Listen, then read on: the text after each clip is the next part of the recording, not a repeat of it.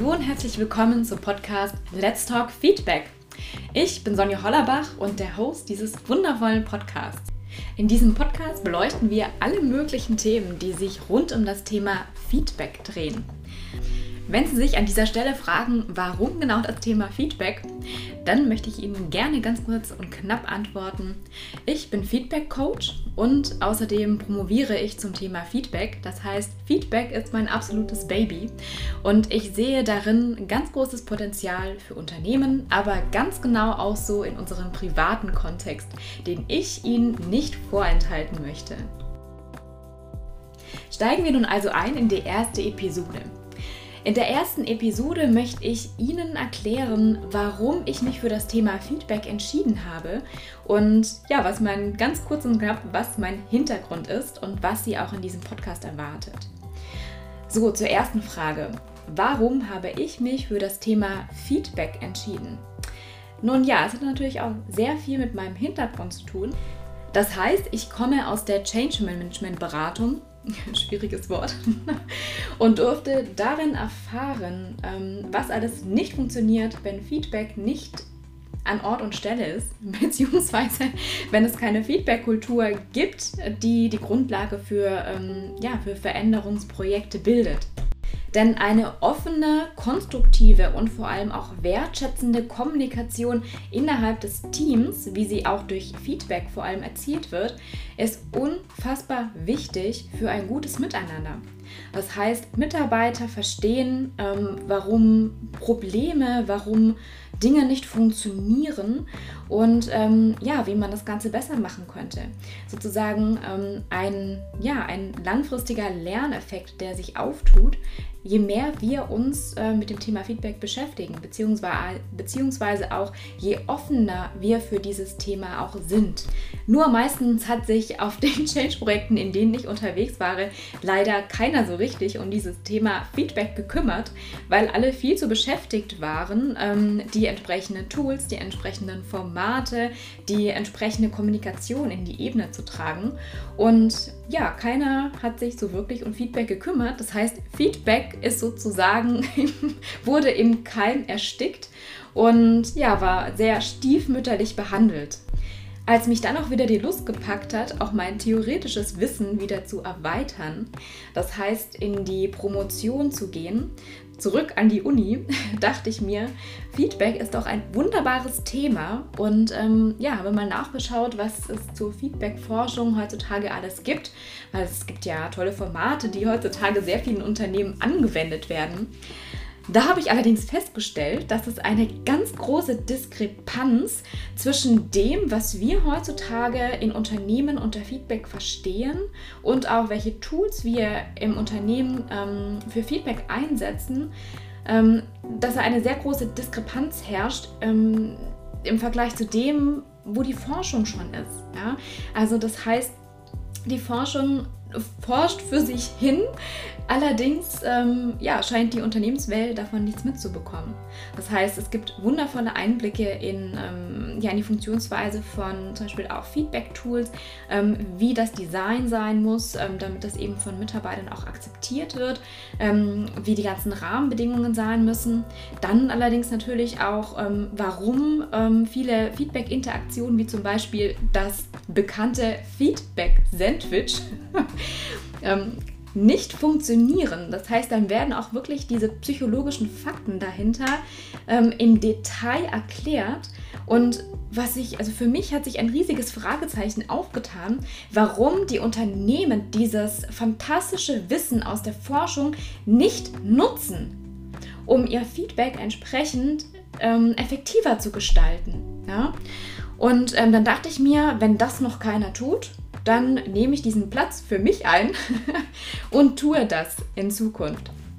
Das heißt, ich sehe mich und meine Aufgabe darin, ähm, Unternehmen mit der, ähm, ja, also mit, mit den Erkenntnissen aus der Wissenschaft, was wirklich funktioniert, mit den ähm, Ansätzen aus der Praxis, also was auch in der Praxis umsetzbar ist, zu verknüpfen. Ja, sozusagen hier die Brücke zu bauen. Das Ganze mache ich natürlich, indem ich selber zum Thema Feedback forsche und zwar hier auch in sehr enger Zusammenarbeit mit ähm, unterschiedlichen ähm, Unternehmen, das heißt mit unterschiedlichen Pilotunternehmen, ähm, auch in Form von Umfragen, von Interviews und natürlich auch indem ich ähm, ja jederzeit im, im Exchange, ähm, im, im Austausch bin, Konferenzen besuche etc., um eben auch ähm, wirklich am Puls der Zeit zu bleiben. Allerdings natürlich auch wirklich in die Wissenschaft reinzugehen und zu schauen, ähm, auf welchen Konzepten können wir aufbauen, welches Wissen können wir nutzen. Das heißt im, im, im Sinne der, ähm, der Forschung im Bereich Verhalten im Unternehmen. Ja, das heißt, mein Lehrstuhl heißt ähm, Human Resources and Organization Behavior. Ja, das heißt, wie verhalten sich Organisationen. Allerdings auch natürlich im Bereich Psychologie. Im nächsten Schritt nutze ich dann dieses gesamte komprimierte Wissen, was auch anwendbar ist in der Praxis und ähm, gehe hier in meine Rolle als Feedback-Coach. Das heißt, in meiner Rolle als Feedback-Coach gehe ich aktiv ähm, mit entweder mit Geschäftsführern, mit CEOs oder auch mit Führungskräften in dieses Thema Feedback rein und schau mal, wo drückt der Schuh am meisten. Das heißt, ähm, wo sind die größten Probleme, wo sind die größten Hindernisse, wo sind vielleicht auch die größten Blockaden ähm, im Bereich des Feedbackgebens und ähm, versuche dann einen individuellen Ansatz zu entwickeln, wie wir dieses Problem eben lösen können. Was mir an dieser Stelle ganz arg wichtig ist, ähm, das ist auch so was, was ich noch, mich noch geprägt von der Beratung, ist, dass ähm, mir stößt es ehrlich gesagt auf. Es gibt unfassbar viel Wissen, was man sich aneignen kann ähm, zum Thema Feedback, Feedback geben oder auch Feedback-Kultur, ähm, was durch Trainings, also Führungskräftetrainings vor allem oder auch zum Beispiel ähm, irgendwelche Online-Sessions vermittelt wird. Allerdings ist wirklich Feedback ist ein Thema, das an der Umsetzung scheitert. Das heißt, ähm, dieser Transfer in die Praxis, der danach stattfindet, ähm, nachdem dieses ganze Wissen aufgesaugt, also ähm, ja, konsumiert wurde, dann sind die Führungskräfte komplett auf sich alleine gestellt. Und ähm, es ist wie bei so vielen tollen Sachen. Ja, also ich kann zum Beispiel auch ein Buch über Ernährung lesen. Ähm, ich nehme allerdings nicht ab dadurch, dass ich dieses Buch gelesen habe, sondern ich muss diese Ernährungstipps natürlich auch umsetzen. Und da beginnt ja der Punkt, wo unser innerer Schweinehund uns mal wieder Hallo sagt und uns daran erinnert, dass wir etwas Neues lernen müssen. Also das heißt neue Routinen etablieren und einfach auch aus dem gewohnten ähm, aus dem gewohnten Weg, das heißt aus dem gewohnten Trampelpfad auszubrechen und einfach mal hier wirklich durch, durch neues, ähm, durch hohes Gras gehen zu müssen, was am Anfang wirklich anstrengend ist, bis sich dieser neue Pfad gebildet hat. Und genau hier sehe ich auch dieses Problem, weil ähm, Feedback ist eine Art von Interaktion, wie sie jederzeit im Unternehmen stattfinden kann zu jeder Zeit, an jedem Ort. Du hast als Führungskraft keine Ahnung, wann die, das nächste Feedback ähm, dich sozusagen überrumpelt. Das heißt, als Feedback-Coach setze ich genau hier an. Das heißt, ich nehme Führungskräfte Schritt für Schritt mit an die Hand und ähm, natürlich findet auch eine Wissensvermittlung statt. Ja, also das heißt auch, ich erkläre ganz klar dieses, warum Dinge funktionieren. Das heißt, ich gehe auch ähm, teilweise in die psychologische Ebene, aber so, dass es absolut noch verdaubar ist. Und ähm, bilde einfach dieses Verständnis, was nötig ist, um eben auch in der täglichen Interaktion entsprechend reagieren oder auch einfach mal nicht reagieren zu können.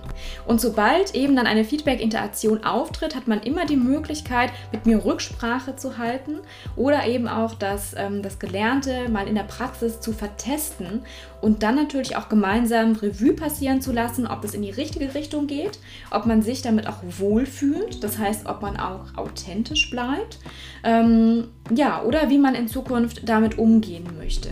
Das ist natürlich bei, wie bei allen Sachen, die man neu lernt, ein ständiger Lernprozess und ein ständiger Prozess der Verbesserung. Ähm, man hört sozusagen auch in diesem Bereich niemals auf zu lernen, ja, wie in sozusagen jedem Bereich der Kommunikation, weil es einfach ein riesig großes Feld ist, ähm, was total viel Spaß macht auszutesten, aber natürlich, wo es auch sehr viel weiterhilft, wenn man konkrete Ergebnisse, wie in diesem Fall beim Mitarbeiterfeedback, erzielen möchte, einfach ganz genau weiß, was funktioniert und was ich lieber lassen sollte. Außerdem geht es natürlich auch, das Team mitzunehmen. Ja, es bringt ja auch nichts, wenn man Feedback-Formate entwickelt, die am Schluss in der Praxis nicht umsetzbar ist, weil sie die Individualität des Teams nicht mit einbezieht. Vor allem haben wir nämlich auch im Team, genauso wie wir unterschiedliche Motivationstypen haben, wir haben unterschiedliche Persönlichkeitstypen, haben wir natürlich auch unterschiedliche Feedback-Typen. Diese Feedback-Typen lernen wir hier auch noch im Podcast auch noch mal genauer kennen. Und ähm, ja, mein, das Ziel meiner Arbeit ist tatsächlich, dass ich als Führungskraft am Schluss weiß, ähm, wen ich vor mir habe und ähm, wie ich entsprechend Feedback geben muss, sodass die Person zum einen was mit dem Feedback anfangen kann und zum anderen natürlich auch, dass diese am Schluss motiviert ist, eine noch bessere Leistung zu erbringen. Ja, Im Fall von, ähm, sagen wir mal, negativen Feedback, was eben Verbesserungspotenzial aufweist.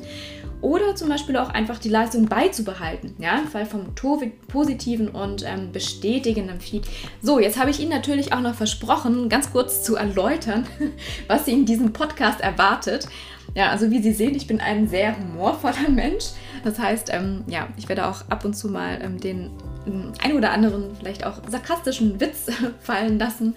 Und ähm, mir geht es darum, ähm, einfach komprimiertes Wissen an Sie weiterzugeben und ähm, natürlich auch sehr gerne ein paar Praxisbeispiele aus meiner täglichen Arbeit als Feedback-Coach oder eben als, als Doktorandin.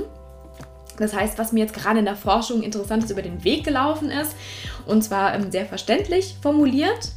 Und deswegen werden meine Folgen auch ähm, eine Länge von, oh, ich denke mal, 15 Minuten haben. Verzeihen Sie mir, wenn es auch mal ein bisschen länger ist, ähm, je nachdem, wie, wie euphorisch ich zu diesem Thema stehe. Ähm, genau, allerdings. Äh, wenn Sie zum Beispiel auch konkrete Fragen haben zum Thema Feedback, ja, also wenn Sie ähm, wenn Sie gerade einen riesigen Stolperstein im Weg stehen sehen, den Sie ähm, gerne ja, beantwortet haben möchten und denken, dass es ähm, interessant wäre für noch viele Leute und sozusagen ein schönes Thema für den Podcast, dann lade ich Sie auch ganz herzlich ein, ähm, mir eine E-Mail zu schreiben über mail at sonja-hollerbach.de und dann ähm, nehme ich mich sehr gerne diesem Thema hier an, damit wir alle von Ihrer Frage profitieren können. Genau, ansonsten finden Sie alle möglichen Informationen über mich, natürlich über LinkedIn oder auch über meine Webseite ähm, www.sonja mit j-hollerbach.de. Und ähm, wenn Ihnen dieser Podcast gefallen hat, beziehungsweise wenn ich Ihnen auch ähm, in der Feedback-Praxis einige nützliche Tipps mit an die Hand geben, geben sollte oder ein paar Fragezeichen lösen konnte, bzw. beantworten konnte, dann freue ich mich riesig über Ihre Bewertung bei iTunes.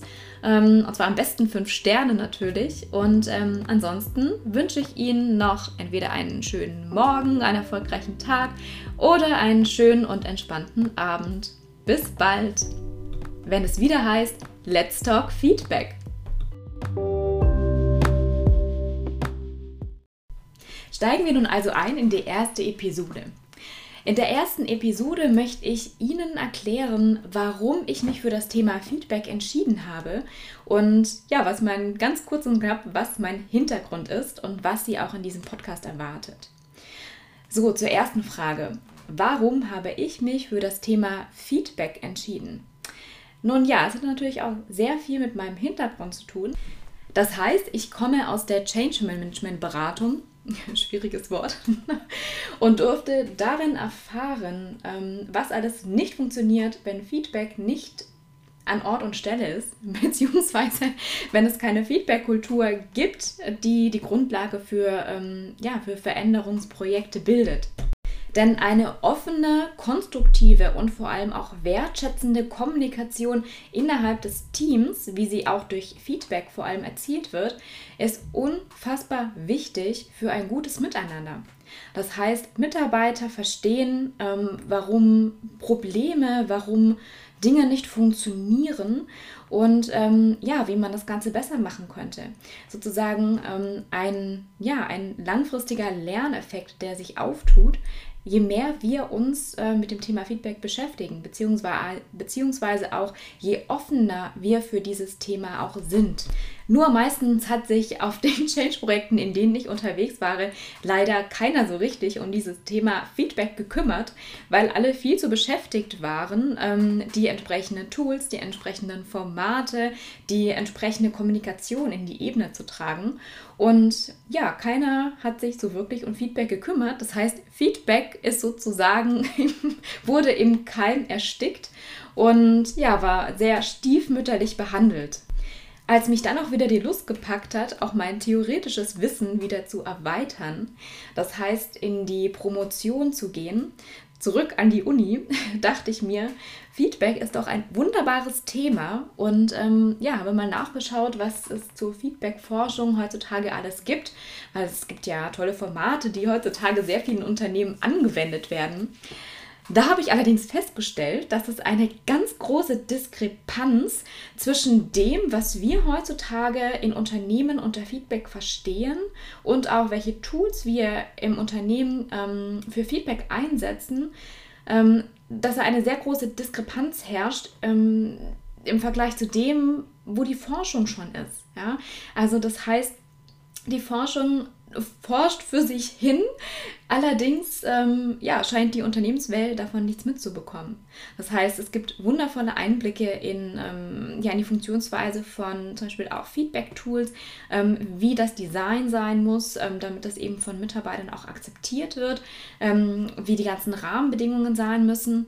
Dann allerdings natürlich auch, ähm, warum viele Feedback-Interaktionen, wie zum Beispiel das bekannte Feedback-Sandwich ähm, nicht funktionieren. Das heißt, dann werden auch wirklich diese psychologischen Fakten dahinter ähm, im Detail erklärt und was ich, also für mich hat sich ein riesiges Fragezeichen aufgetan, warum die Unternehmen dieses fantastische Wissen aus der Forschung nicht nutzen, um ihr Feedback entsprechend ähm, effektiver zu gestalten. Ja?